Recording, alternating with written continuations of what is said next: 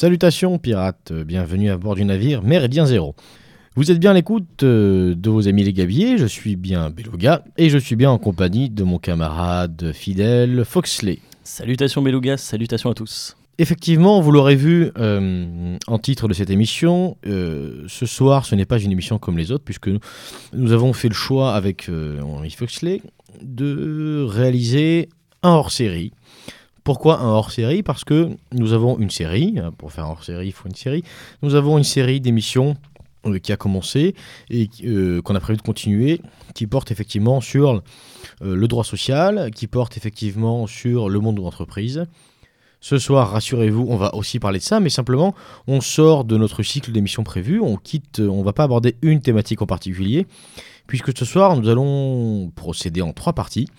Dans un premier temps, on souhaitait vous faire un petit retour avec Foxley sur l'actualité sociale de l'été, parce qu'elle a été riche, n'est-ce pas Foxley? Oui, tout à fait. On compte à peu près aller euh, à la cuillère, on compte 6-7 lois quand même. Une actualité sociale donc euh, riche cet été, euh, qu'on va débriefer. Alors, on va pas faire une émission de deux heures, donc on va pas forcément tout débriefer. En tout cas, on va vous montrer ce qui est essentiel hein, dans l'actualité dans sociale de cet été. Première partie, donc, actualité. Deuxième partie, euh, nous allons répondre à, aux questions, plus précisément à une question qui a été posée, une, question qui est très importante, très intéressante, qui mériterait peut-être euh, une émission plus longue, mais on, va tâcher d'y répondre ici. J'en profite pour dire tout de suite d'ailleurs que, effectivement, ce hors-série, ceux qui ont déjà regardé le temps l'auront remarqué, mais ce hors-série a des chances de durer un petit moment. 4 heures. 6 heures, voilà. Non, ça va durer un peu plus longtemps que nos chroniques qui durent environ 30 minutes. Là, eh bien, euh, euh, on va dépasser, je pense, allègrement euh, ces 30 minutes sans pour autant faire une émission de 2 heures. Voilà. Navré, pour ceux qui ont pris l'habitude de nous écouter en 30 minutes, vous pouvez écouter l'émission en deux fois, évidemment. Voilà, deuxième partie, donc on va répondre à une question qui portée sur les, sur les, sur les ordonnances, excusez-moi, je vais y arriver, c'est la fin de journée, qui portait sur les ordonnances Macron, euh, et notamment ce qu'elles changent dans l'entreprise. Alors, il y aurait beaucoup à dire. Là encore, on va mettre en lumière les points principaux, hein, et on va parler un peu évidemment de ce que les juristes appellent l'esprit de la loi, c'est-à-dire en fait pourquoi cette loi été faite, euh, dans quel état d'esprit. Voilà. C'est une réponse qui a été posée par un auditeur qu'on citera tout à l'heure. Euh, pour les autres questions, parce qu'il y en a eu et elles sont nombreuses et elles sont toujours intéressantes, euh, qui ont été posées, nous avons, a priori, à l'heure où nous enregistrons, répondu à chacun en commentaire. Donc, nous n'allons pas jugé bon euh, de, les, de les redire ce soir. Sauf peut-être sur une question sur la clause de non-concurrence, une précision qu'on en parlera, évidemment. Et une troisième partie, évidemment, une troisième partie qu'on euh, qu'on va prendre grand plaisir, grand plaisir à développer ce soir, qui sera peut-être euh, une des plus longues parties de ce soir, mais qui sera aussi sans doute euh, la partie la plus intéressante, puisque nous avons reçu de nombreux mails nous proposant des offres d'emploi, comme nous l'avions demandé en commentaire sur Maridien Zéro. donc on s'en félicite. avec Foxley, on est vraiment ravi euh, de voir que vous avez répondu à notre appel. Et donc ce soir, comme prévu, comme euh, promis aussi, on va évidemment euh, retranscrire les offres d'emploi.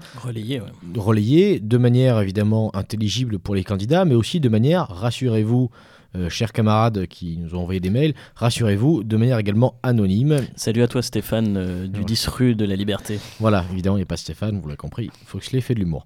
Euh, voilà, plus sérieusement, donc, on va, une troisième partie où on va parler offre d'emploi. Je vous encouragerai donc à ce moment-là à vous munir eh bien, de vos carnets, de vos silos. Pour ceux que ça intéresse, pour ceux qui sont en recherche d'emploi, pour ceux qui connaissent quelqu'un qui est en recherche d'emploi, il y a vraiment de tout et partout. Euh, là aussi, on sort de Paris pour une fois, on sort même de France, on le verra. Donc, euh, une, grosse, euh, une grosse satisfaction pour nous. J'arrête d'en parler, je, vous ai fait un bon teaser, je crois. C'était une belle introduction et on va passer maintenant. Ça va, tu veux de la pommade encore un peu Ça va aller. Et on va passer maintenant à la première partie de cette émission. Donc, on va parler un petit peu euh, de l'actualité sociale, à savoir que l'été, évidemment, est souvent utilisé. Alors là, c'est ce que je dis, c'est un petit peu la, la base des premières considérations politiques qu'en général a Monsieur Tout le Monde, à savoir quand tout le monde est en vacances, les lois passent. Bon, au-delà du cliché de l'image d'Épinal, c'est aussi malheureusement vrai.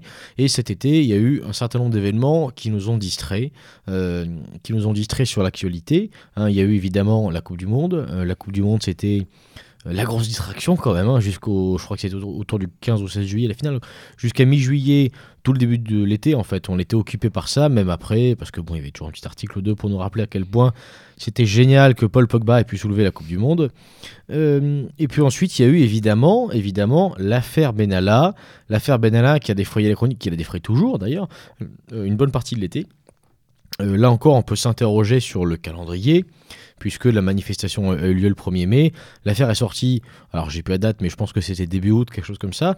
Bon, il a coulé de l'eau sous les ponts entre temps. Bon, l'affaire est sortie euh, pour le plus grand plaisir euh, de, de, tous ceux qui se délectent de ce genre d'actualité un petit peu friande. Je pense que pour l'intérêt des journalistes qui ont sorti cette affaire, il était mieux de sortir celle-ci avant, ou plutôt après la Coupe du Monde, pour qu'on en parle. Mais voilà. Voilà. Bon, on peut, on peut, on peut voir ça comme ça. On peut aussi imaginer que euh, dans l'intérêt du gouvernement, c'était plus intéressant de la sortir également au mois d'août. Bon. Après, c'est quelqu'un de très intelligent. Il a des lunettes, hein, donc. Euh. Tout à fait. Euh, plus sérieusement, de, bon, sur ce genre de sur ce genre d'affaires, en fait, on n'a jamais le, fin mot de l'histoire, donc on peut supposer plein de choses qui, sont qui sont toutes plus fausses les unes que les autres, donc on va arrêter d'en parler. Voilà. Donc on revient à nos moutons, l'actualité sociale de l'été. Foxley, s'il te plaît, tu nous fais un petit rappel. Alors Foxley finit d'avaler son saucisson, je crois que c'est fait. Euh, Foxley, s'il te plaît, tu nous fais un petit rappel donc, de l'actu sociale et on va essayer de comprendre, d'analyser ensemble. Tout à fait, là l'objet c'est pas de faire un cours de droit parce que ce serait déjà trop long, mais c'est de vous donner euh, une synthèse et les grandes lignes de... Alors la loi de l'été c'est la loi, je vais euh, le dire tout de suite, comme ça ce sera fait, c'est la loi pour la liberté de choisir son avenir professionnel. C'est tout beau, c'est tout frais. Euh, c'est en fait le deuxième volet du changement de paradigme social qu'avait déjà annoncé Macron lors de son élection et qui a été entamé par les ordonnances, donc on y reviendra, comme le disait Beluga en deuxième partie. Euh, qu'est-ce qu'elle change cette loi? Elle est énorme. Elle est, en fait, et pour le coup, elle touche tous les aspects pratiquement de l'entreprise. Elle a six grands thèmes que je vais vous citer à l'instant, qui est la formation, l'apprentissage, le chômage, l'égalité homme-femme dans l'entreprise, le handicap et la prévention du travail illégal. C'est très large. C'est extrêmement large. Ce n'est que le deuxième volet. Il y aura un troisième volet qui concernera notamment les retraites. Je pense que certains euh, y seront attentifs aussi. Et euh, la mémoire m'échappe, je ne sais plus, mais en tout cas, je crois que la retraite, c'est le troisième gros volet où là, ça va encore un peu bouger.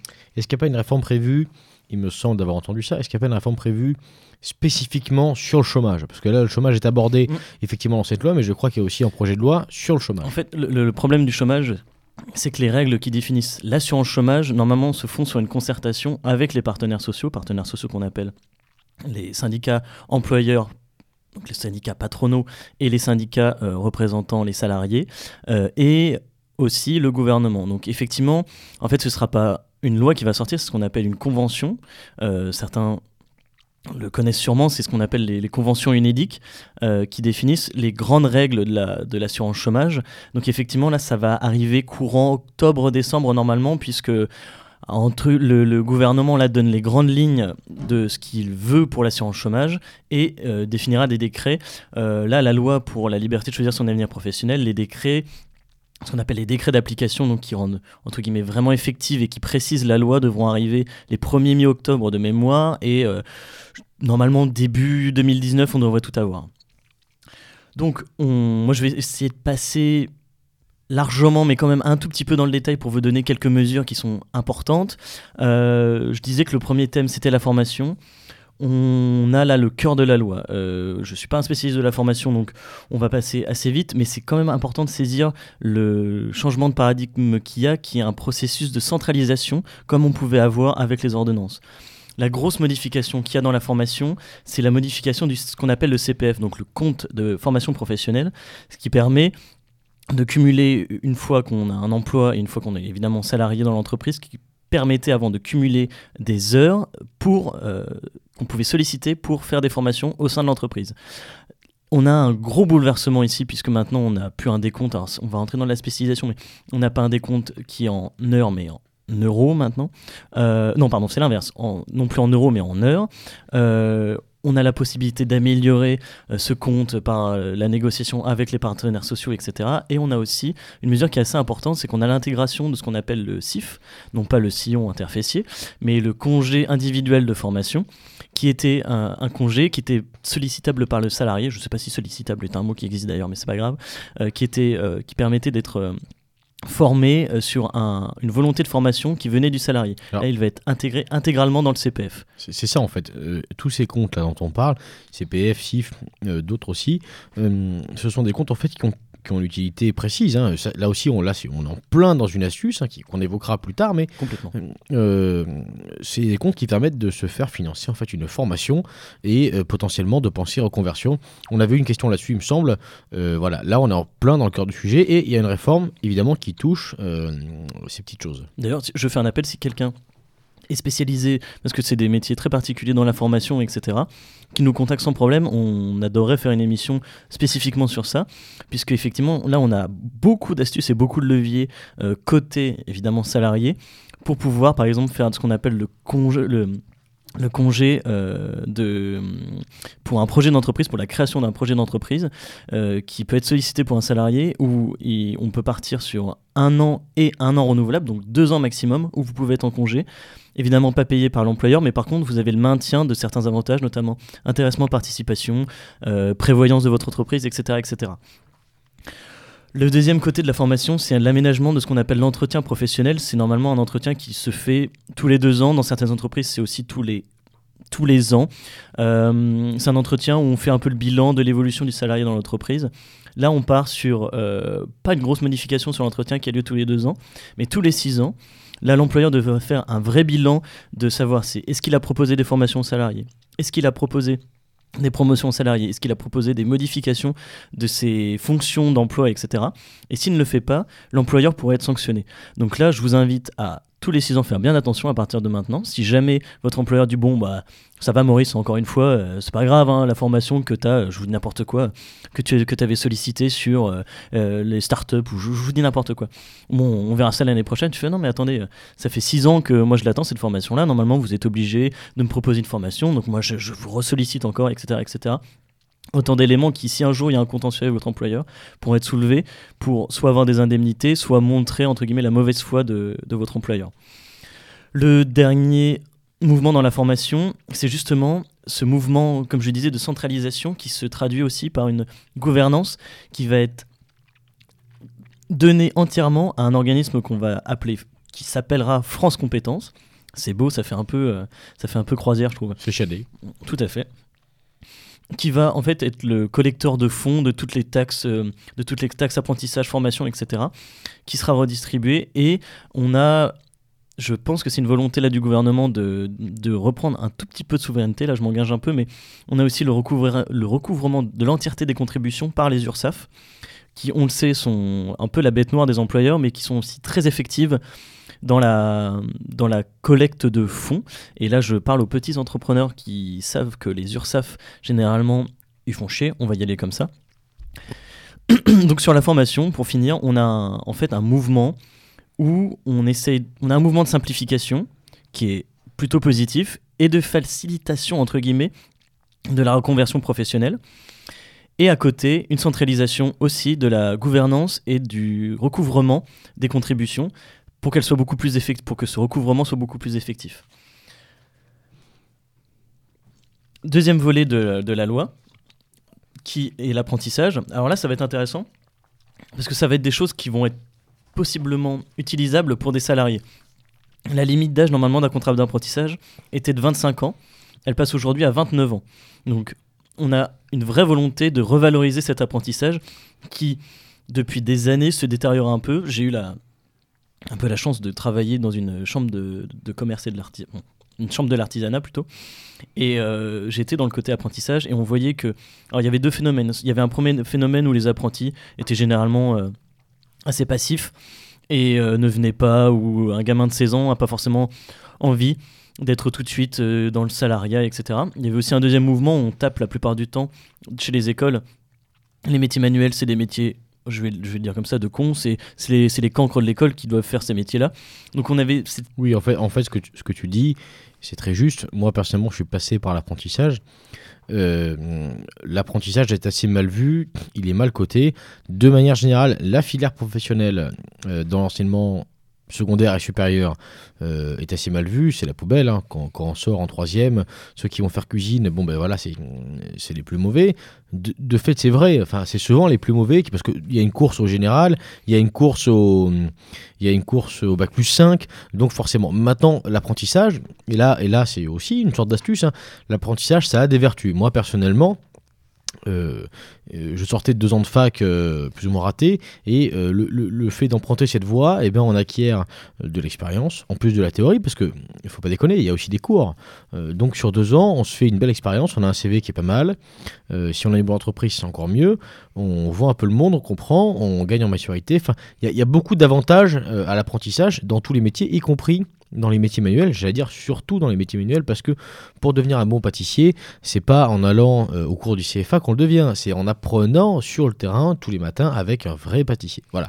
Tout à fait. Puis en plus, là, le, fait de reculer cet âge de 25 à 29 ans, ça permet une reconversion professionnelle tout plus facile de cadres qui, on va le dire, euh, on va pas se le cacher, qui ont à peu près nos âges, euh, entre moi et Beluga, et qui voient tout de suite qu'en fait le monde de l'entreprise ne leur va pas, en tout cas le monde de l'entreprise très libéral, grosse entreprise, donc grosse structure ne leur va pas et qui veulent retourner à des choses euh, beaucoup plus concrètes, j'allais dire beaucoup plus allez, beaucoup plus euh, dans le dur quoi c'est une possibilité qu'il ne faut, je pense, ne pas louper. Euh, je vais y revenir, mais cette loi, elle n'est pas forcément négative. Hein. comme on le dit euh, dans les astuces des gabiers, il faut toujours prendre ce qu'on nous donne. Et là, pour le coup, on nous donne une, une, belle chose. Alors après, il y a d'autres mesures sur, la, sur, sur l'apprentissage, une valorisation notamment de la mobilité pour permettre aux apprentis de plus facilement aller à l'étranger. Oui, et puis, et puis euh, sur l'apprentissage, de mémoire, il y avait plein de règles très contraignantes. Tout à fait. Typiquement, un apprenti ne pouvait pas travailler la nuit. Alors quand vous êtes apprenti boulanger, bon courage pour pas bosser la nuit. Exactement. Il y a beaucoup de, maintenant, il y a beaucoup de dérogations à ce qu'on appelle les durées maximales de travail, etc. Et au temps de travail imposé euh, pour les salariés. Alors évidemment qu'un mineur, euh, un, apprenti de 16 ans, euh, pourra pas faire du 45 heures pendant 6 mois, mais il y a quand même certaines ouvertures que de, petits entrepreneurs peuvent saisir pour déjà, parce que je pense que c'est une belle chose, de l'apprentissage, c'est une très belle chose des deux côtés, du côté apprenti et du côté, du côté entrepreneur. Chacun à apprendre de l'autre. Et encore une fois, je vais le redire, saisissez-vous de ça. Oui, et puis bon, c'est une preuve s'il en fallait que tout n'est pas acheté hein, euh, dans ce qu'on nous propose. Là, on a quelque chose vraiment d'intéressant. Troisième volet, là aussi on va avoir des choses intéressantes, c'est le chômage. Alors on disait en introduction de cette émission, en tout cas en, introduction de, cette loi avenir professionnelle, je vous ai sélectionné deux mesures très phares qui sont euh, la possibilité de démissionner et d'avoir l'assurance chômage. Normalement, l'assurance chômage, si vous démissionnez, vous ne pouvez pas l'avoir, sauf ce qu'on appelle des démissions légitimes, euh, qui sont la plupart du temps centrées sur des conditions familiales. Par exemple, euh, mon conjoint se barre euh, en Norvège je démissionne pour euh, le suivre, la démission sera entre guillemets légitime, enfin ce sera pas entre guillemets, elle sera légitime, euh, et ou alors un enfant malade, etc. etc. Aujourd'hui, enfin plutôt demain, on aura la possibilité de, de démissionner pour un projet de reconversion professionnelle, c'est-à-dire que vous pourrez, si vous avez un projet professionnel notamment de construction d'une entreprise, de changement complet de métier, de pouvoir démissionner et le laps de temps où la reconversion se fera, vous bénéficierez de l'assurance chômage dans les mêmes conditions qu'un chômeur, euh, j'ai envie de dire lambda. C'est très intéressant si vous voulez aussi, encore une fois, bouger d'emploi, si vous en avez marre et que vous avez peur de ça. Alors il y a beaucoup de conditions, notamment des conditions il y aura des conditions d'ancienneté, il y aura aussi des conditions euh, de former un vrai projet avec un conseiller, euh, Pôle emploi, etc. etc. Je rentre pas dans le détail. Euh, si ça vous intéresse, potentiellement sur une émission qu'on fera peut-être sur le chômage aussi, ce sera intéressant d'y revenir.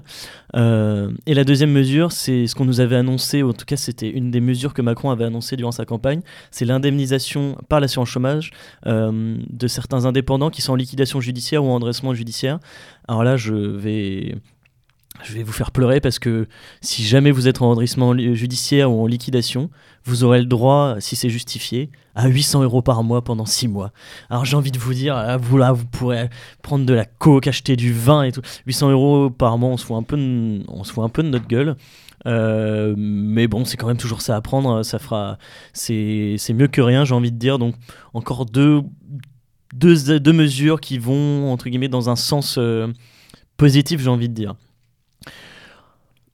Sur le chômage, il y avait d'autres mesures, notamment sur les des garanties de protection sociale, des garanties de protection sociale, excusez-moi, que devront proposer notamment des ce qu'on appelle les plateformes numériques comme Uber, Deliveroo, etc.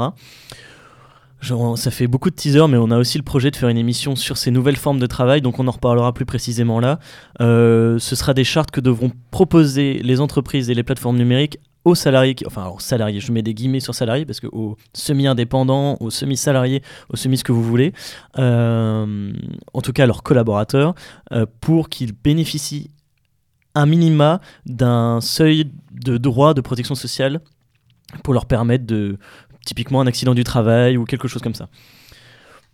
Pas une mesure euh, très intéressante dans le sens où, sauf si vous travaillez pour Uber en ce moment, mais je pense que si vous travaillez pour Uber, vous nous écoutez pas, mais bon, pourquoi pas, on sait jamais. Petite précision, là on parlait d'esprit de la loi. Euh, je crois qu'avec tout ce que tu viens de dire, Foxley, on peut déjà euh, deviner un petit peu hein, euh, l'esprit de cette loi, à savoir que on avance une nouvelle fois dans le sens de la Macronie, c'est-à-dire que on fluidifie quand même un maximum les choses. Hein c'est plus simple de devenir entrepreneur, on sent que potentiellement on va être un peu plus couvert, le chômage ça va devenir de moins en moins intéressant, la formation va être un peu encouragée, l'apprentissage aussi, donc on sent qu'on nous pousse à être audacieux, on nous pousse à se reconvertir, autant de mots-clés finalement de, la Macronie. Hein. Et est-ce que c'est un mal en soi oui, c'est un mal en soi parce que euh, ça pose problème euh, quant à la stabilité, mais euh, c'est aussi un bien, c'est aussi un bien parce que là encore, on a nous, nous, auditeurs MZ, nous, pirates, finalement, pirates politiques, pirates de la société, on a nous la possibilité là, de se reconvertir, de changer, d'être très fluide, très souple. Demain, je me fais virer, c'est pas grave. Aujourd'hui, bien plus qu'hier, je peux rebondir très vite. Tout à fait, je pense qu'effectivement, la Macronie, en fait, il y a un double mouvement qui est on casse un peu le salariat, on, en tout cas dès tricote un peu toutes les protections qui sont issues du Code du travail et en même temps, on revalorise l'entrepreneuriat, mais pas non plus totalement. En fait, je pense que la volonté, c'est ce qui s'est passé dans beaucoup de pays, c'est la flexi-sécurité, etc.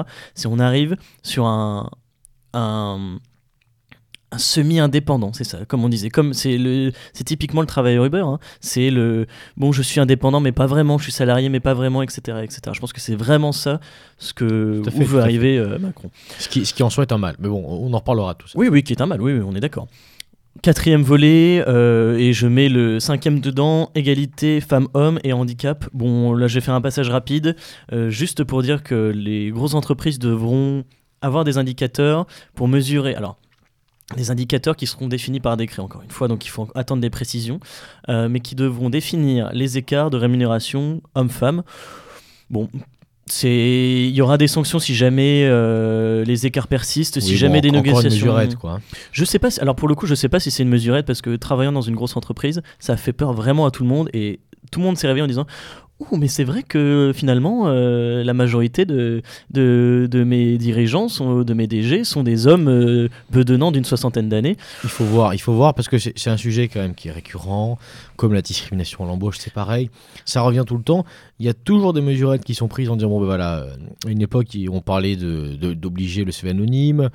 Enfin bref, il y a toujours des choses qui vont dans ce sens. Donc pour le coup là, ça va. Je, je suis d'accord avec toi. C'est peut-être toi tu le perçois peut-être comme une mesurette. Moi je serais peut-être un peu plus mitigé dans le sens où il y a une vraie sanction effective qui sera mise en place si jamais l'entreprise euh, continue des écarts de rémunération injustifiés entre les hommes et les femmes, qui est quand même de 1% de la masse salariale. Alors ça ne veut rien dire à, Monsieur tout le monde, mais pour une grosse entreprise ça peut faire très mal et surtout il y aura des sanctions euh, d'affichage notamment sur les sites internet des entreprises entre guillemets, c'est euh, je dis que l'entreprise bidule ne respecte pas euh, l'égalité homme-femme, ça peut faire assez mal, assez mal à l'image de marque de l'entreprise. Oui, oui, un peu de ça, oui.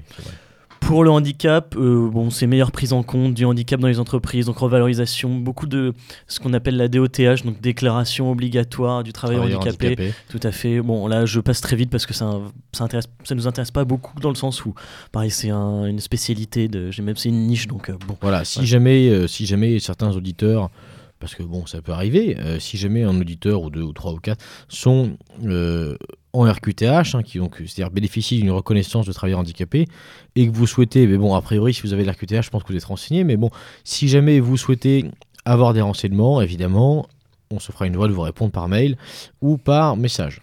En fait, on revient pas sur ce volet-là parce que c'est plus le côté administratif que le côté salarié handicapé, ce qui n'est pas très intéressant.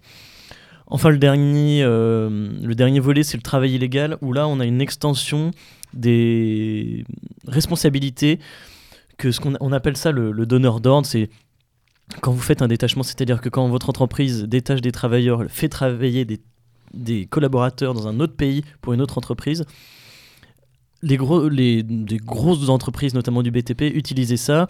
Ça a été ce qu'on appelle le dumping social, etc., etc de plus en plus, on a voulu limiter ça parce que bon, ils sont pas fous non plus. Hein. Euh, ils ont vu que ça commençait à, saouler que des, des collaborateurs roumains euh, moins payés, moins bien payés, et que en plus l'entrepreneur qui faisait venir les travailleurs roumains ne payait pas de charges, en tout cas beaucoup, beaucoup moins qu'un un entrepreneur euh, normal. En tout cas, j'entends français. Euh, donc on a eu un phénomène, on appelle ça la pyramide inversée du détachement. Au début c'était libre circulation, allez-y, il faut, euh, il faut que vous avez le droit de travailler partout, etc. Et de plus en plus, en tout cas au niveau national, on a mis des obligations aux utilisateurs, ce qu'on appelle aux utilisateurs de ces entrepreneurs, euh, de, de, ces collaborateurs, pardon, pour limiter ça, en tout cas des sanctions administratives notamment. C'est une extension de ces sanctions-là. Et donc, c'est quand même, je trouve, sur l'ensemble de cette loi, un bilan malgré tout positif, dans le sens où il y a beaucoup, alors pour nous, beaucoup d'astuces à utiliser. Mais, alors, ça va aussi dans ce. J'avais oublié, ça va aussi dans le sens d'autres lois, notamment, euh, il y a la loi qui s'appelle l'État pour un État au service d'une société de confiance, qui instaure un droit à l'erreur, un droit à l'erreur administrative, c'est-à-dire que si vous faites une erreur de administrative pour la première fois, vous aurez le droit de demander à l'administration française de ne pas avoir de sanctions. Donc c'est plutôt positif, notamment pour les petits entrepreneurs. C'est aussi assez positif pour les gros entrepreneurs, il ne faut pas se mentir. On a une autre loi qui est la, la, loi lutte contre la fraude qui va dans le même sens, c'est-à-dire que on, on essaye de limiter la fraude des grosses entreprises, etc. On a une directive qui est faite au niveau européen. On reviendra peut-être un peu tout à l'heure sur le droit européen, mais qui impose maintenant que des travailleurs détachés soient soumis aux mêmes conditions de travail, aux mêmes règles de droit du travail qu'un salarié du pays, mais aux mêmes règles conventionnelles maintenant, c'est-à-dire que avant vous avez ce qu'on appelle un noyau dur de règles qui était applicable, maintenant vous avez aussi un noyau dur de règles conventionnelles qui devront être applicables. Donc ça va quand même dans un sens de protection, mais il faut mettre ça en perspective avec les autres lois de l'été. Sur un plan employeur, on a les la, loi relative à la lutte contre, contre euh, l'immigration, c'est euh, euh, asile, et immigration, où là on a une extension de la possibilité de séjour pour des travailleurs étrangers, on a la possibilité de... On a un assouplissement des règles pour un travailleur qui est en situation illégale, en tout cas illégale, qui vient sur le territoire français, qui cherche à travailler. On a un assouplissement des règles. On a un assouplissement des règles sur les demandes d'asile, etc. Donc en fait, on a l'impression que d'un côté, on nous donne, allez, on nous donne des côtés très positifs, etc. Et de l'autre, et eh bah bim, on fait passer ces petites mesurettes qui sont pas des mesurettes en fait, quoi, qui, vont être effectives et on va le sentir pratiquement instantanément. Oui, et puis bon, globalement, euh, comme tu le disais, le bilan qu'on peut tirer, il est intéressant, il est positif. Et euh, on se rend compte que c'est peut-être ça aussi l'avantage de la Macronie, hein, si, on, élargit un peu le sujet.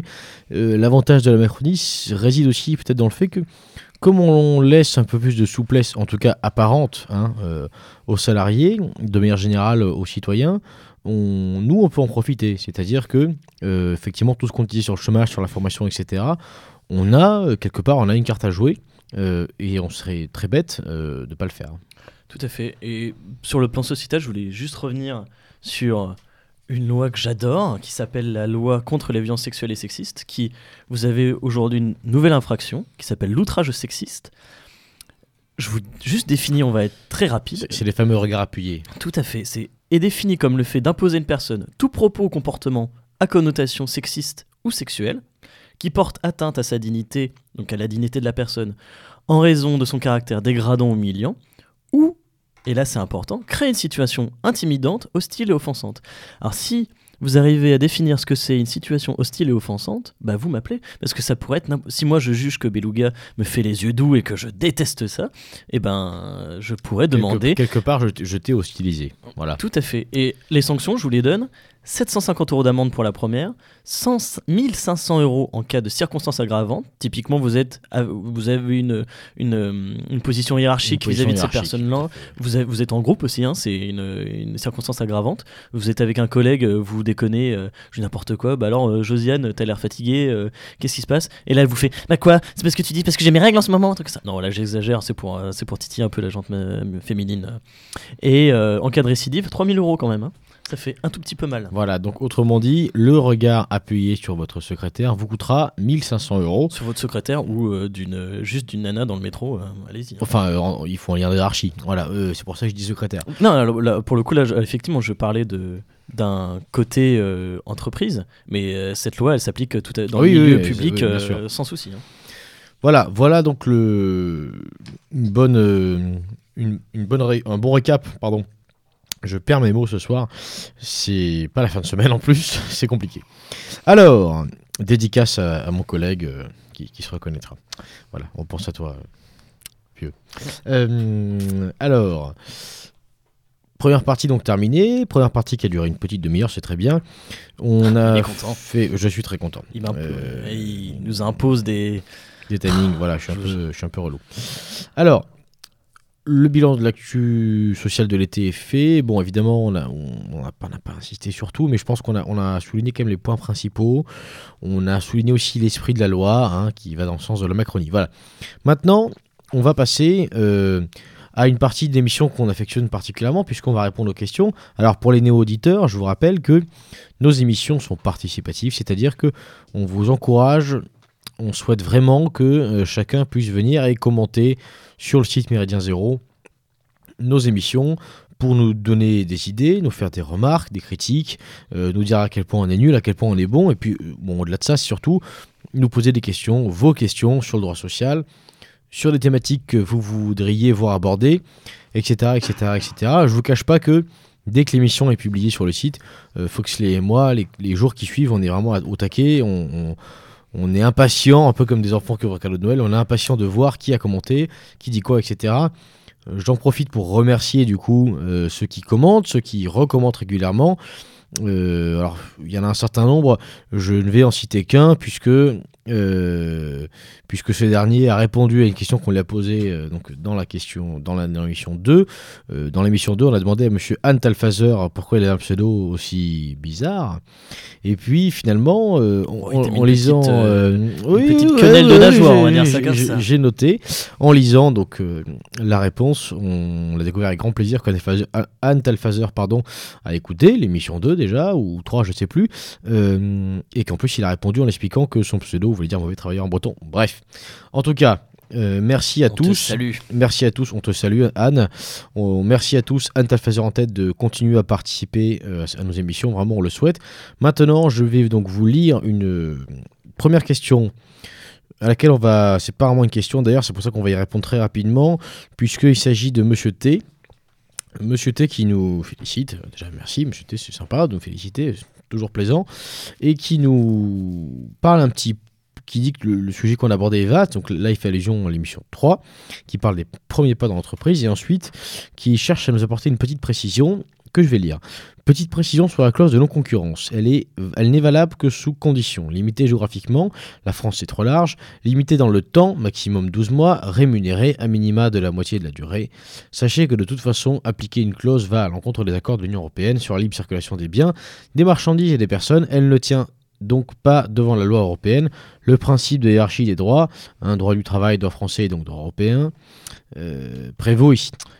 Voilà. et euh, Monsieur T réitère sa proposition de poster les annonces d'emploi. Alors, euh, Foxley va répondre un peu plus, euh, peut-être sur le La clause de non-concurrence. sur la cause de non-concurrence. Euh, simplement, avant que tu ne répondes, Foxley, euh, cher Monsieur T, euh, si je ne m'abuse, je ne crois pas avoir vu euh, votre mail. Pour le coup, bravo Foxley. Je ne crois pas avoir vu votre mail dans notre boîte mail. Sachez que, euh, pour le coup, on ne poste aucune annonce euh, sur le site Méridien Zéro. On les centralise sur une boîte mail qui est, je le rappelle, les astuces des gabiers, tout attaché en minuscules, au pluriel, protonmail.com. Voilà, donc voilà pour Et la. on reçoit les mails. Et on reçoit les mails, on en a reçu plein et on en parlera tout à l'heure. Bref, Foxley, je te laisse euh, apporter deux, trois petites choses intéressantes au sujet euh, de la clause de concurrence. Ouais, plutôt 6, De- 5, 6. de, mobilité, pardon. Donc merci Monsieur T déjà pour euh, le- les précisions que tu as apportées. Moi j'aimerais revenir sur les sur deux trois choses que, que tu as évoquées.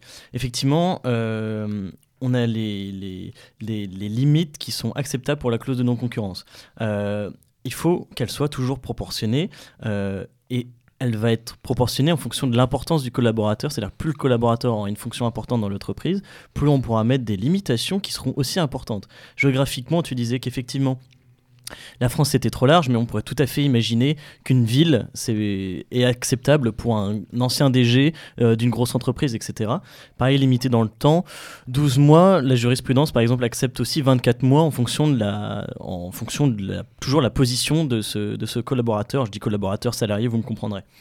Euh, dans tous les cas, il faut effectivement une contrepartie financière qui viendra en compensation de cette restriction de liberté, qui en l'occurrence là, la liberté d'entreprendre du salarié, euh, dépendra de la position du salarié. Généralement, moi, je conseille un an de salaire pour une durée d'un an, deux ans de salaire pour une durée de deux ans. C'est-à-dire que la clause, si elle dure deux ans, il faudra avoir une contrepartie de deux ans en prenant la moyenne euh, de salaire des trois derniers mois.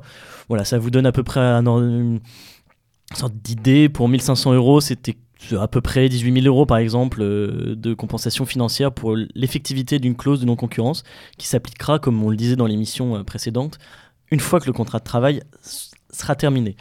Pour le droit européen, là, je vais mettre un. C'est un peu ma spécialité, donc là, je vais mettre un gros. war- Attention, Attention, je retrousse les le- manches et je vais mettre un, un warning. Oui, effectivement, on a ce qu'on appelle un noyau dur qui est le droit primaire européen. C'est les traités, euh, traités de Paris, Rome, Nice, Lisbonne, etc. J'en passe, et des meilleurs, qui forment un noyau qui permet euh, un noyau fonctionnel pour l'Union européenne. Et c'est dans ce noyau-là qu'on va trouver ce qu'on appelle des libertés fondamentales, notamment la liberté d'entreprendre, mais qu'on retrouve aussi dans la Constitution, euro- euh, la Constitution européenne. Le lapsus Eh non sacré lapsus, de la Constitution française. Ce droit primaire pose effectivement euh, un principe de libre circulation qui s'impose aux États. Là, je, vais, je regarde Beluga, je vais lui rappeler ses cours de droit parce qu'effectivement, il a fait un peu de fac, mais en fait, il a fait du droit, ce, Oui, coquin. C'est vrai, je ne Ça te dit pas. quelque chose, la Nicolo? Oui, Ah, oui, la Nicolo, Nicolo, c'est les premiers cours de droit administratif. Ouais, ça, tout la à fait. Nicolo. C'est le, le Conseil d'État qui doit regarder que les dispositions internes soient conformes à celles de l'Union européenne. Bref, bon, on s'en fout, c'était euh, pour nos amis juristes de cœur. Big up, comme on dit. Ce principe de libre circulation, il est fondamental, effectivement, mais ça n'empêche pas qu'il y ait des restrictions à celui-ci, notamment d'ordre public, santé, euh, sécurité, etc., d'un motif d'intérêt général. Par exemple, la lutte contre la fraude, la loi lutte contre la fraude, elle pourrait rentrer en, bataille avec ce principe de libre circulation européen. La loi lutte euh, contre la fraude française pourrait rentrer en conflit avec cette loi-là. Malgré tout, les restrictions sont possibles si elles restent proportionnées et non excessives. Là, dans le cas de la clause de non-concurrence, à partir du moment où les restrictions sont proportionnées et non excessives, typiquement avoir une bonne compensation financière, euh, limitée dans le temps, limitée géographiquement, on pourra avoir une entrave à cette liberté d'entreprendre. Donc attention, le principe de primauté du droit européen, oui, mais une certaine nuance, qui est certes peut-être une nuance de juriste, mais euh, qui est assez importante quand même. Voilà, donc bon, Et, et, euh, évidemment que les clauses de, concu- de non-concurrence sont acceptées. Et quand euh, je, pense que tu voulais dire que si jamais on avait un contentieux au niveau européen, les, des clauses de non-concurrence sauteraient, ce qui en fait pas le cas parce qu'il y a déjà eu des contentieux sur les clauses de non-concurrence et elles ont été tout à fait acceptées parce qu'elles étaient proportionnées et non excessives. Merci Foxley. Effectivement, le droit n'est que nuance. Et, euh, et je crois que tu viens d'apporter une belle nuance. Merci Monsieur T dans tous les cas d'avoir commenté. Merci à toi. Euh, C'est intéressant parce que ça nous remet toujours en question. Et on- en lisant ce genre de commentaires, on se dit bon ok, On euh, n'a pas été assez précis. on n'a pas été assez précis, il faut qu'on aille plus en détail. Et donc ça nous permet de nous améliorer. C'est précisément ce qu'on cherche. Merci Monsieur T. Une autre question qui va nous prendre un peu plus de temps. Voyez le chrono défile, hein, chers auditeurs. J'avais prévenu, l'émission va être plus longue que prévu. Alors, euh, une question de notre ami Frédéric. Je dis notre ami parce que Frédéric. euh, On te connaît. Enfin, On te connaît. On t'a déjà vu. on euh, non, t'as jamais vu. Non, non, t'as jamais vu, mais on t'a déjà à vu. les grand regret d'ailleurs, à grand regret. Mais en tout cas, euh, on commence à se connaître, Frédéric, puisque tu commentes régulièrement des émissions. Je lis la question donc de Monsieur Frédéric. Bonsoir. Lors d'une émission, pourriez-vous rappeler, s'il vous plaît, dans le monde du travail, d'une façon générale, ce qu'a modifié euh, les ordonnances Macron, avec notamment la généralisation du contrat de chantier à l'ensemble des milieux professionnels? Merci à vous. C'est cordialement. Alors, on va répondre en plusieurs temps. Euh, la question du contrat de chantier, euh, c'est une question très vaste. Alors, pour ceux qui nous écoutent, c'est en Vaste, fait le, en fait, et même technique. le fameux, voilà, c'est très technique. Euh, c'est le fameux CDI de chantier. Je l'attaque en deux secondes et puis après je vous dis pourquoi on n'en parle pas. Le CDI de chantier, qu'est-ce qu'un chantier? C'est-à-dire que typiquement, si j'embauche quelqu'un en CDI de chantier pour lui faire faire les fondations et que au moment où les fondations sont faites mais que l'immeuble n'est pas construit, je lui dis écoute, euh, ton job c'était de faire les fondations, pour toi le chantier est fini. Et qu'en fait, ce gars-là, il fait aussi le toit. Donc je le fais partir, je le paye pas. Pendant que j'ai d'autres gars qui montent le mur, et ben une fois que le mur est monté, les gars, les gars qui ont monté le mur, ben les mecs, euh, la maison est peut-être pas finie, mais bon, pour vous le chantier est fini. hein, vous n'étiez que monteur de mur. Et toi, René, là, qui a fait les fondations, eh ben tu vas revenir faire le toit. Est-ce que ça c'est légal? Oui, non. Alors il y a un gros contentieux en ce moment là-dessus. Donc c'est compliqué euh, de se positionner, c'est compliqué d'apporter une réponse. Et en fait, on se rend compte que le CDI de chantier a été pensé finalement de bonne foi, puisque on s'est dit que bon ben voilà, un chantier c'est un chantier. Eh ben non. Non, euh, un chantier c'est plusieurs étapes, c'est plusieurs étapes dans les étapes, Euh, c'est très structuré, c'est des projets à long terme, donc il y a un gros contentieux là-dessus. Cher Frédéric, si tu es concerné en fait par cette situation directement, ce qui semble être le cas, puisque tu, tu poses la question, ou alors c'est par pur intérêt, dans tous les cas, euh, si tu le souhaites, fais-le savoir et nous t'enverrons un mail, euh, puisque je crois qu'on a ton adresse mail. 100 euros, je te ferai une trame de CDIC, sans problème. Non, on te la fera euh, peut-être même gratuitement, si tu es gentil. Effectivement, c'est possible, on peut te répondre de manière plus structurée sur cette question. Les ordonnances Macron maintenant, attention, les ordonnances Macron, c'est très vaste, c'est très long, ça s'attaque à beaucoup de choses. Euh, ne vous imaginez pas qu'on va être exhaustif en 10 minutes, c'est pas le cas.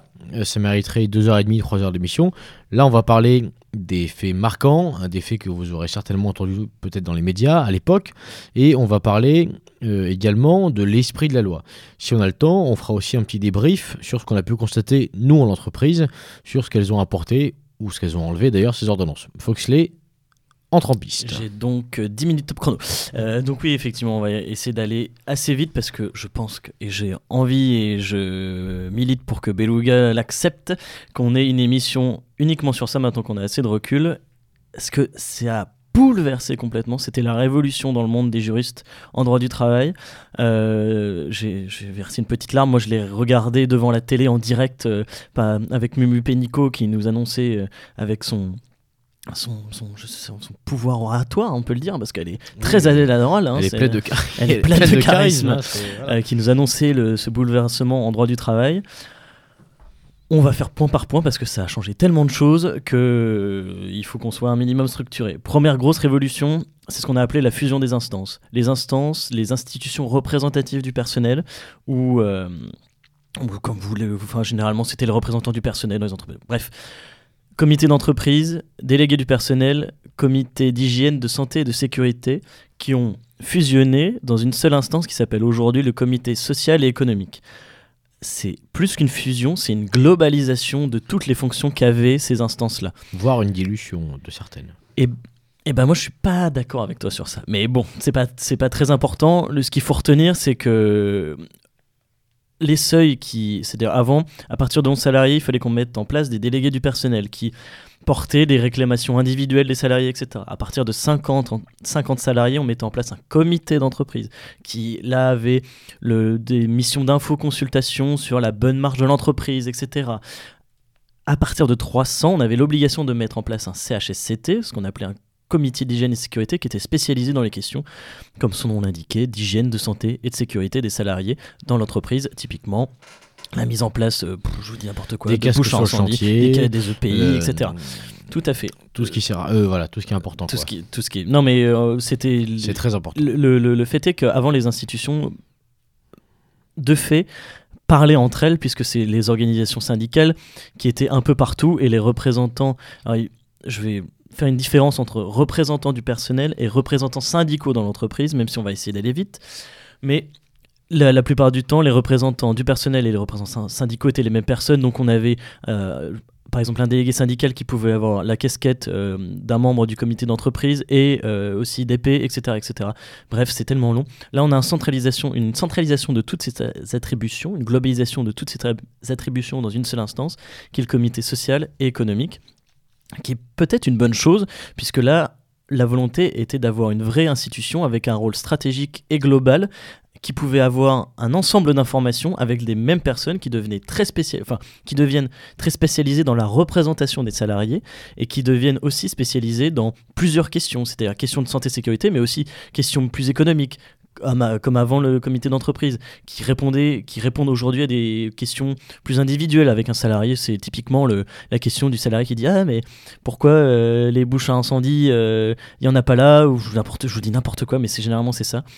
On a des, une vraie professionnalisation de la représentation. Oui, et puis bon, de manière générale, si on essaie d'aller chercher un peu l'esprit de la loi, c'est intéressant le CSE parce que euh, ce qu'on cherche en fait, c'est l'efficacité. C'est-à-dire que jusqu'à présent, il y avait trois instances. Là, on parle des grosses boîtes. hein. Sur les petites, il n'y en avait qu'une, voire pas du tout. Euh, plutôt une. Là, on passe à une seule, euh, une seule organisation, un seul organe. Et donc, finalement, là où avant, il y avait trois acteurs qui pouvaient, on est gaulois, hein, qui pouvaient discuter entre eux, ne pas se donner les informations. Euh, les directions pouvaient jouer entre différents acteurs, c'est-à-dire je donne l'info à une et pas à l'autre, sachant que souvent c'est les mêmes personnes, donc je joue, je, bref. Il y avait trois tableaux sur lesquels on pouvait jouer, aujourd'hui il n'y en a plus qu'un, donc là on peut y voir, euh, c'est quitte double en fait, hein. on peut y voir effectivement la simplification, l'efficacité, etc. On peut aussi voir le fait que, euh, typiquement, il y a des missions qui paraissent plus urgentes que d'autres, effectivement.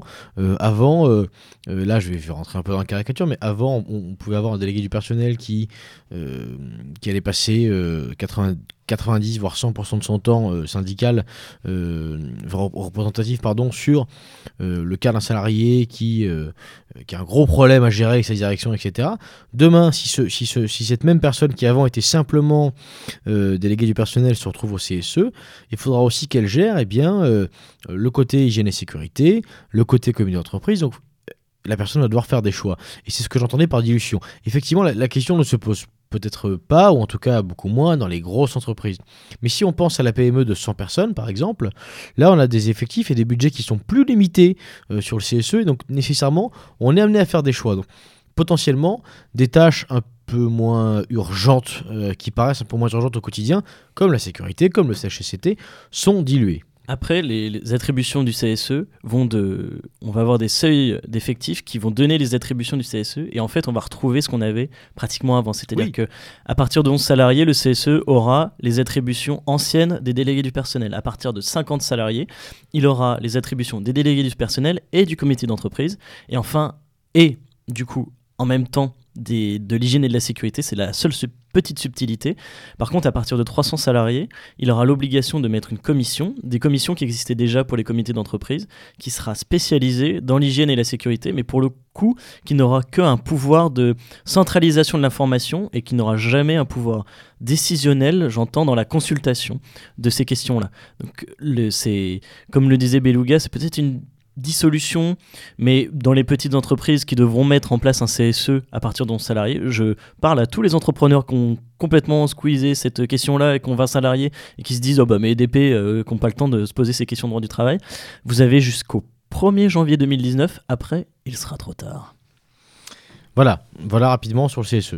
Autre point, Foxley, s'il te plaît, sur les ordonnances, tu as déjà cramé 6 minutes de ton temps. Oui, donc on va aller très vite. Euh, revalorisation de la négociation dans l'entreprise, on en a beaucoup parlé. Euh, ça marche très pratiquement par le CSE qui devrait être mis en place avec une discussion par les partenaires sociaux, sauf évidemment dans les petites entreprises où il n'y a pas de délégué syndical, etc. Je rentre pas dans les détails, c'est, euh, ça mérite vraiment une émission. Je regarde avec insistance mon cher ami Beluga.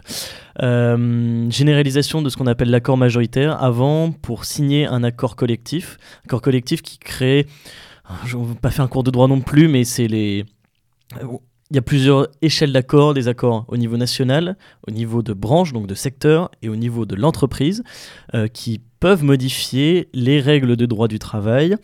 On appelle ça des règles conventionnelles, puisqu'elles sont négociées avec les partenaires sociaux. On part du principe que si elles sont négociées avec des partenaires sociaux, elles sont légitimes.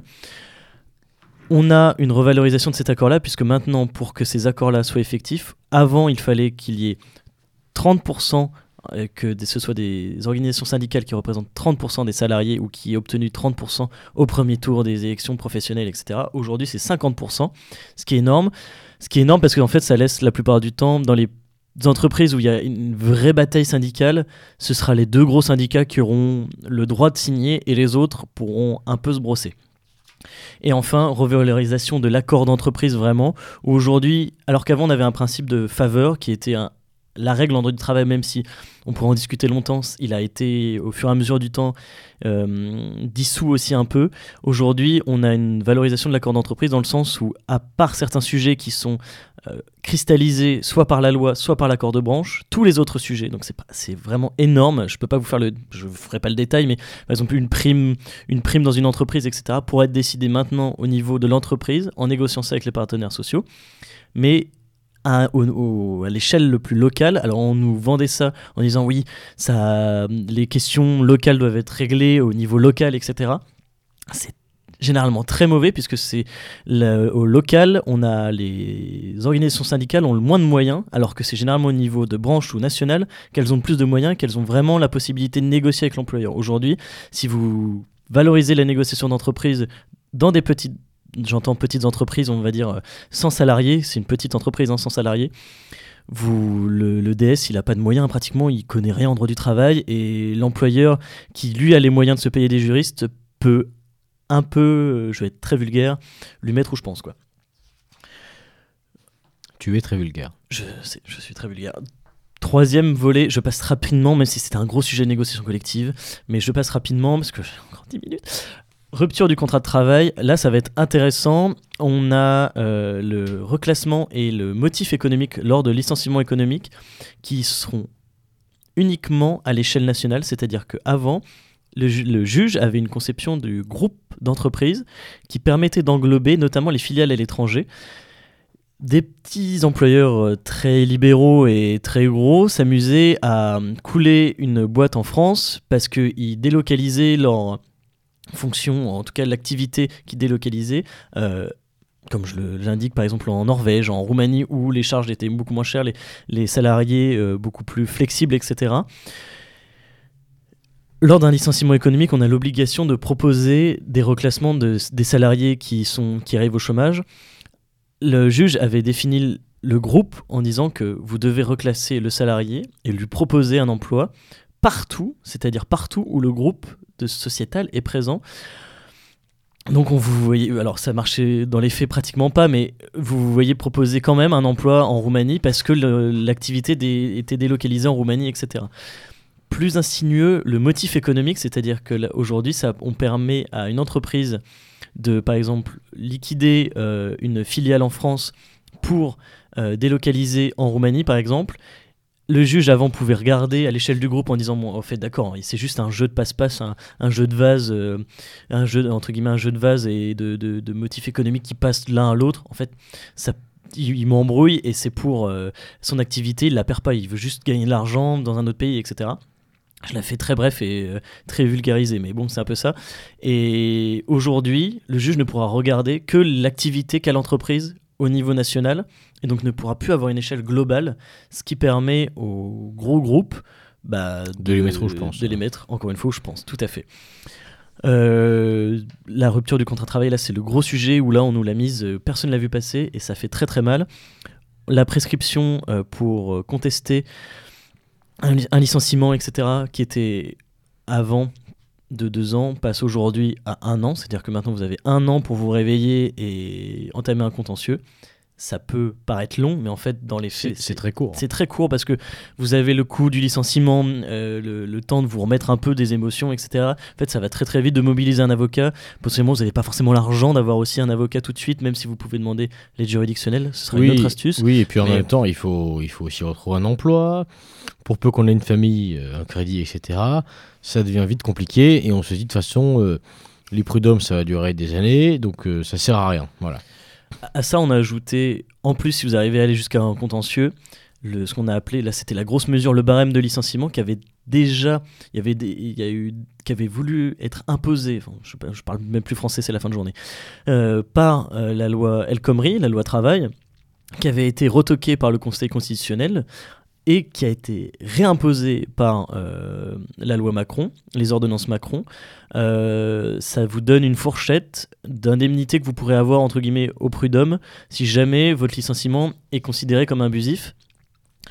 Ça permet en fait à l'employeur de monétiser, enfin pas monétiser, mais de, prévoir l'indemnité qui va devoir un, licenciement. Voilà, je veux licencier quelqu'un, au maximum ça me coûtera tant je compare ça à son salaire sur le temps, je sais que c'est rentable, je licencie. Tout à fait, budgétiser le licenciement, ce que à ce sujet, ce que dans les faits il faisait déjà. Hein, mais voilà, à ce sujet, je conseille à ceux qui s'intéressent un super bouquin euh, écrit par Didier Bill euh, qui s'appelle DRH, la machine à broyer. J'en ai déjà parlé, j'en reparlerai à ce micro. C'est un super bouquin écrit par un DRH qui a fait des très grands groupes et qui raconte comment on licencie, qui évidemment n'est plus DRH, qui, qui lui-même a fini par être viré. Euh, je vous recommande, c'est cru c'est le mec se la raconte un peu clairement, mais on apprend quand même des, pas mal de choses sur l'entreprise, sur le recrutement, sur le licenciement, sur la vie d'entreprise, sur la politique des dirigeants. C'est passionnant. Tout à fait. Et allez voir les interviews aussi de ce mec-là, parce que vous voyez les journalistes qui n'y comprennent rien et qui lui disent Mais en fait, vous êtes un méchant DRH euh, et vous l'assumez. Et il est là Bah non, je fais juste mon boulot comme un DRH normal. Et voilà. je confirme, hein, c'est le boulot d'un, même un juriste en droit du travail lambda dans n'importe quelle société. Bref, deuxième euh, quenelle, si je puis dire, euh, sur la création de ce qu'on a appelé la rupture conventionnelle collective, la, l'accord de performance collectif l'accord de performance collective pardon, et le congé mobilité. Trois systèmes et trois outils qui permettent à, aux grosses entreprises euh, de licencier en masse et surtout de modifier des éléments essentiels du contrat de travail de leurs salariés. Là, je parle pour l'accord de performance collective. Les éléments essentiels, je le rappelle, on, avait fait une émission dessus, mais c'est temps de travail, rémunération, conditions de mobilité, etc., lieu de travail, avec un accord de performance collectif collective, je vais y arriver, quand vous négociez un tel accord avec des syndicats, vous pouvez modifier les conditions de travail, les mêmes les éléments essentiels du contrat de travail, donc le temps de travail, la rémunération. Avant, ces accords-là en fait existaient, mais c'était en cas vraiment de proche. On était dans la zone orange de la presque ça sentait ça le roussi. Il fallait, c'était les dernières mesures, même mesures, c'était vraiment le les dernières mesures avant que l'entreprise coule ont demandé aux salariés de faire un effort sur leur temps de travail, sur leur rémunération, donc baisser les rémunérations, augmenter le temps de travail, etc., etc., pour pouvoir sauver l'entreprise. Aujourd'hui, ce n'est justifié que par la, j'ai envie de dire, la bonne marche de l'entreprise. C'est des accords très virulents et je vous le dis, c'est ça va être mis en place. Toutes les grosses boîtes mettent en place ça parce que c'est du pain béni. Ça permet. Alors eux, vous vous parlez d'harmonisation des conditions de travail au sein d'un groupe, etc. Que Nenni, ça permet d'enlever tout ce qui nous gêne et tout ce qui est un peu, un peu hum, l'épine dans le pied des employeurs, des gros employeurs, j'entends. Euh, ça permet d'enlever cette épine-là même si ça reste un accord qui doit être négocié donc à 50%, etc. Ça reste un accord, mais dans les... Enfin bon, pour peu que la CFDT soit majoritaire dans votre boîte, bon courage Tout à fait. Pareil pour le congé mobilité, c'est exactement la même chose. Ça permet de faire bouger des salariés et de leur imposer une mobilité euh, sans qu'ils le veuillent, ou en tout cas qui permet aussi de donner une sorte de, panel de départ dans l'entreprise. Congé mobilité, c'est plus le congé mobilité vers l'extérieur, hein, si vous me comprenez bien. Ces accords-là, euh, si jamais le salarié n'est pas d'accord, il, il peut être licencié pour un motif qu'on appelle sui generis, ami, euh, ami du latin bonjour. En fait, c'est un motif qui, le simple refus d'appliquer cet accord-là, c'est-à-dire moi je suis salarié, mon employeur me présente cet accord-là. Je dis nine Et je dis nine, et ben d'accord, mais tu dégages. Et tu dégages et le licenciement sera justifié. Alors oui, vous aurez des indemnités de licenciement, mais c'est tout ce que vous aurez, et donc vous aurez pas grand-chose. quoi. Et généralement, ça permet aussi de dégager les réfractaires un peu. Autrement dit, on n'a pas le choix. Tout à fait. Dernière mesure, enfin, euh, télétravail revalorisé. Là, on est sur une volonté de.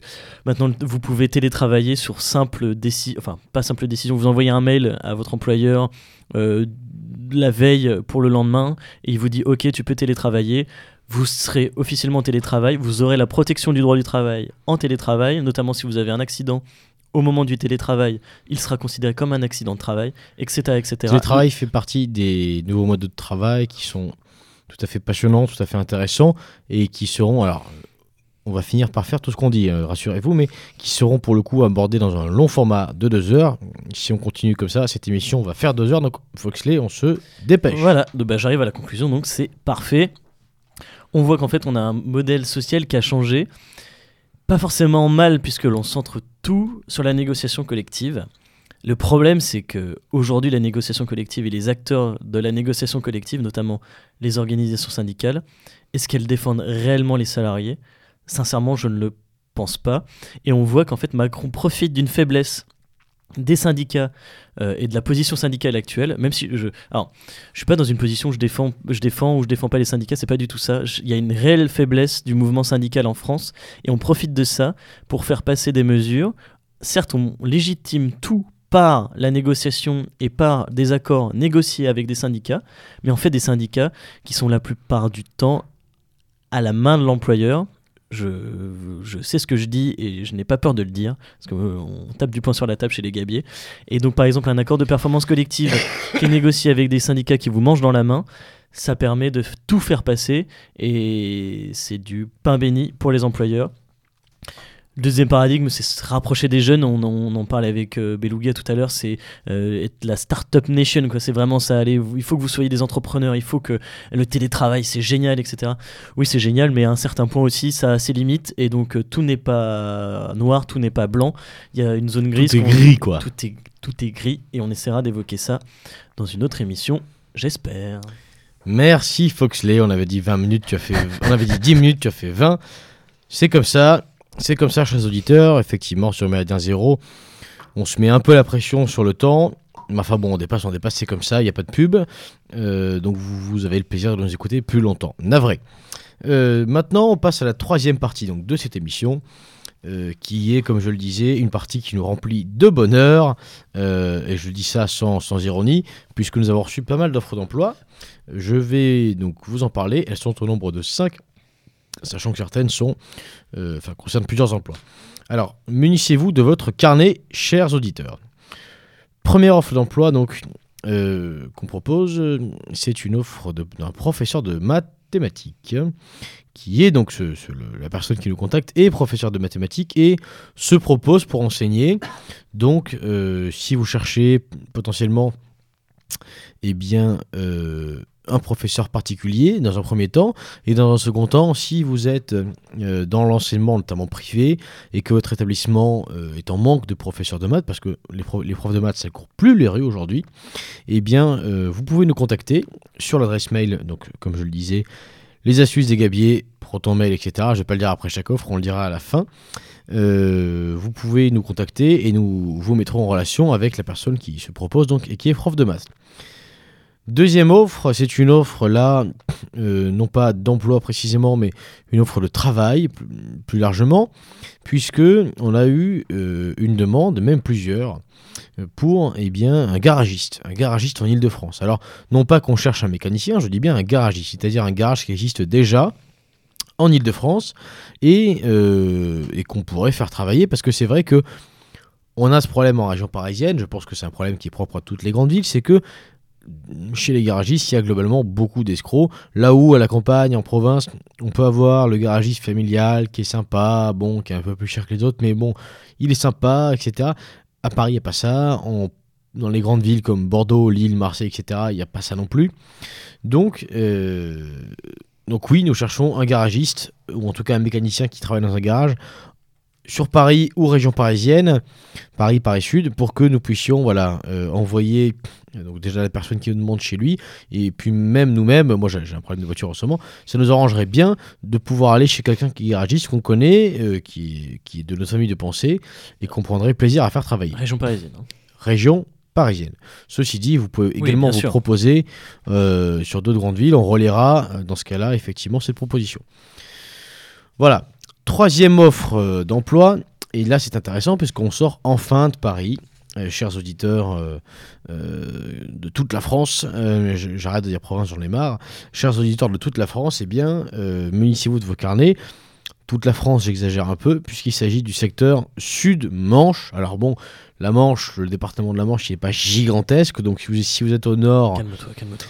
Euh, oui, parce que monsieur est normand. Euh, si vous êtes du Nord, potentiellement, ça peut peut-être vous intéresser aussi.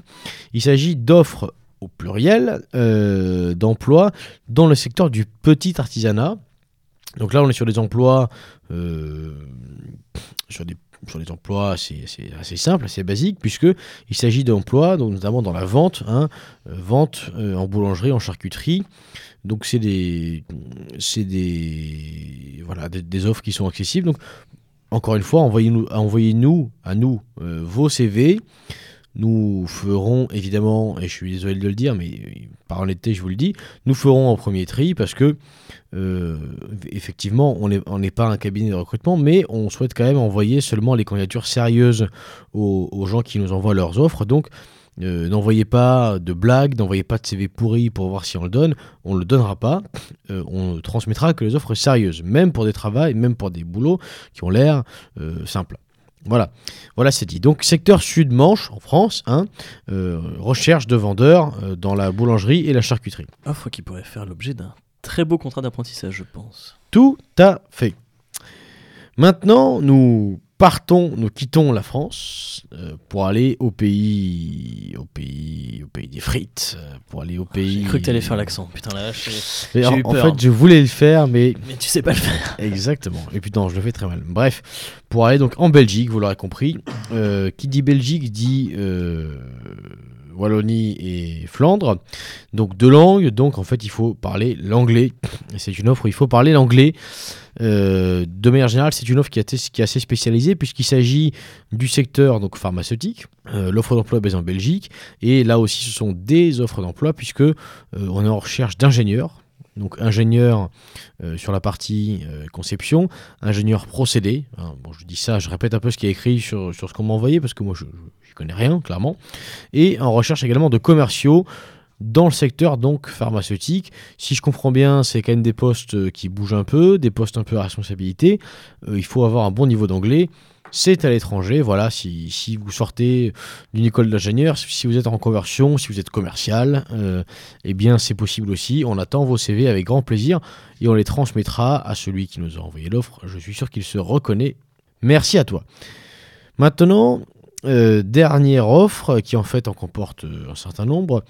Et là, c'est une offre en région parisienne, mais qui peut intéresser également des gens qui, habitent euh, aux de l'île de France, ou en tout cas dans, dans l'île de France très très large, puisque il s'agit d'une entreprise qui travaille dans l'événementiel, en région parisienne, qui recherche donc un certain nombre de choses. Dans un premier temps, il reste encore une place à prendre très rapidement, donc dépêchez-vous ceux qui le souhaitent, une place en CDD pour euh, un CDD, si je ne m'abuse, euh, qui dure autour de 4 à 5 mois dans ces eaux-là. Un CDD donc de chauffeur-livreur. Alors moi c'est un travail que j'ai eu à faire dans mes années étudiantes. Euh, c'est un peu plus que chauffeur-livreur. Hein. On fait aussi de la préparation de commandes. C'est un travail où on est assez autonome. je vous garantis personnellement la qualité du manager, puisque je le connais et que c'est un gars super. D'ailleurs, je te passe le bonjour. voilà, c'est un gars extra avec qui vous prendrez beaucoup de plaisir à travailler. Euh, ce même gars nous propose euh, aussi euh, un travail justement en extra. Qu'est-ce que c'est le travail en extra? C'est un travail ponctuel. Donc là, ça peut intéresser potentiellement, évidemment, des étudiants. Hein. Moi, c'était mon cas. Quand j'étais étudiant, voilà, je travaillais là-bas en extra. Donc en extra, comment ça marche? Vous nous envoyez toujours votre CV. Je le transfère à la personne concernée qui vous appellera en cas de besoin. Euh, donc en général, c'est évidemment euh, dans l'événementiel, il y a des saisons. hein. donc c'est sur les grosses saisons de l'événementiel, vous serez appelé pour venir faire euh, un peu de tout. Là, euh, c'est du service, de la préparation de commande, de la logistique. Et c'est vachement bien pour un jeune parce que euh, moi, ça m'a appris à me lever à 4 heures du matin pour arriver au travail. Ça m'a appris à faire du service. Ça, ça apprend plein de choses. C'est un super boulot que je recommande. Envoyez-nous vos CV et ils seront transmis. Toujours pour la même entreprise, c'est une entreprise, comme je le disais dans l'événementiel, qui a donc besoin aussi de serveurs, mais plus précisément de maîtres d'hôtel. Ainsi donc, si vous êtes maître d'hôtel, et là, en revanche, il faut une formation, hein, n'est-ce pas? Si vous êtes maître d'hôtel ou vous l'avez été, et que vous êtes encore capable de le faire, là encore, euh, la personne, euh, le contact que j'ai dans cette entreprise, eh bien, euh, est preneur de CV, puisqu'il a un stock en fait de maîtres d'hôtel qui fait travailler au gré des événements. Simplement, certains sont pas toujours dispo, etc. Le stock est en renouvellement. Donc, c'est le moment d'envoyer ces CV de maîtres d'hôtel que je transmettrai. Alors, voilà pour les cinq euh, premières offres. Enfin, vous voyez, il y en a un peu plus que cinq, mais cinq premières offres qu'on a, euh, qu'on avait à transmettre ce soir. Euh, je pense qu'on Foxley me rejoindra pour dire que c'est une petite fierté quand même de, de- donner comme ça les offres d'emploi sur Méridien Zéro.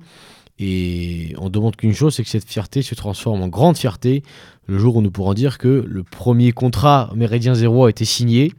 Voilà, et on espère que ce sera, enfin, ça ne, sera que grâce à vous, hein, parce que bon, Foxley et moi, on a un travail, ça ne sera que grâce à vous. Si demain euh, on peut se, se targuer de ça. D'ailleurs, on ne le fait pas pour s'en targuer, on le fait parce que il nous semble que c'est peut-être, on le disait d'ailleurs dans l'émission, le, le- le meilleur euh, moyen de, recrutement. Ouais, tout à fait. Je voulais juste rebondir sur.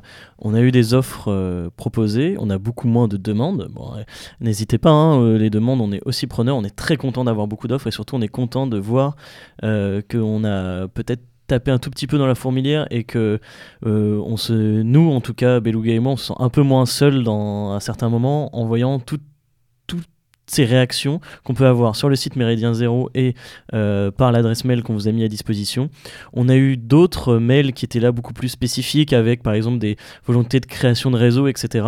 Là, on y répondra directement euh, à la personne concernée. On, ce ne sera pas l'objet de nos, nos chroniques. En tout cas, nous, on ne fait là, dans ces chroniques-là que transmettre les offres et les demandes d'emploi. Mais n'hésitez pas à entre guillemets faire comme nous. Hein.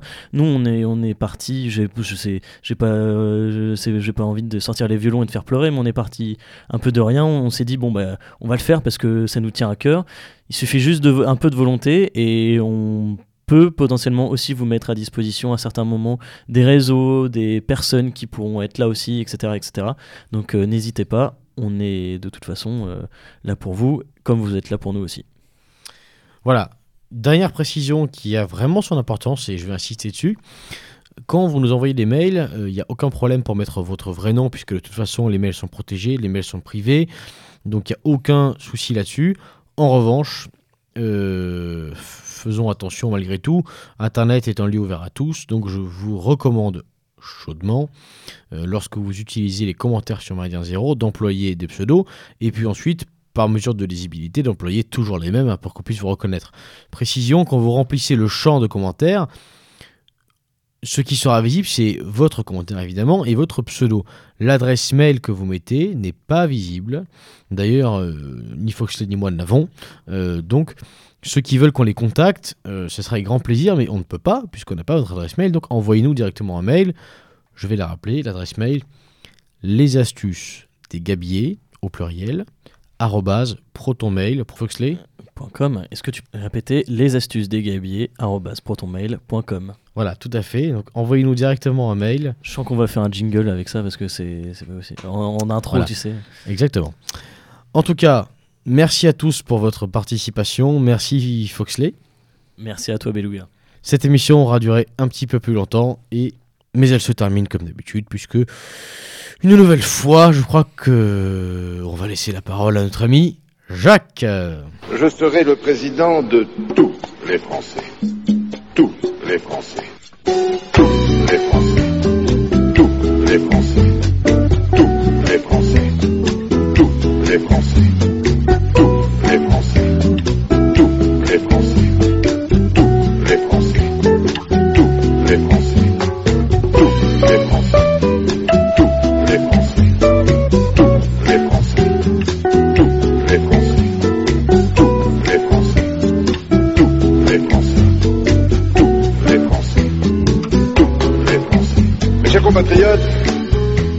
Je serai le président de tous les Français. De tous les Français. Je mesure la difficulté de la tâche qui nous a tous les Français. Tous les Français. Je veux tout, tout. Je veux les Français. Je veux tout, tout. Je veux les Français. Je veux tout un État. Je veux tous les Français. Je veux un État. Je un État vigoureux. Un État impartial. Un État vigoureux. Un État exigeant. Un État vigoureux. Un État impartial. Un État exigeant. Un État je serai le président de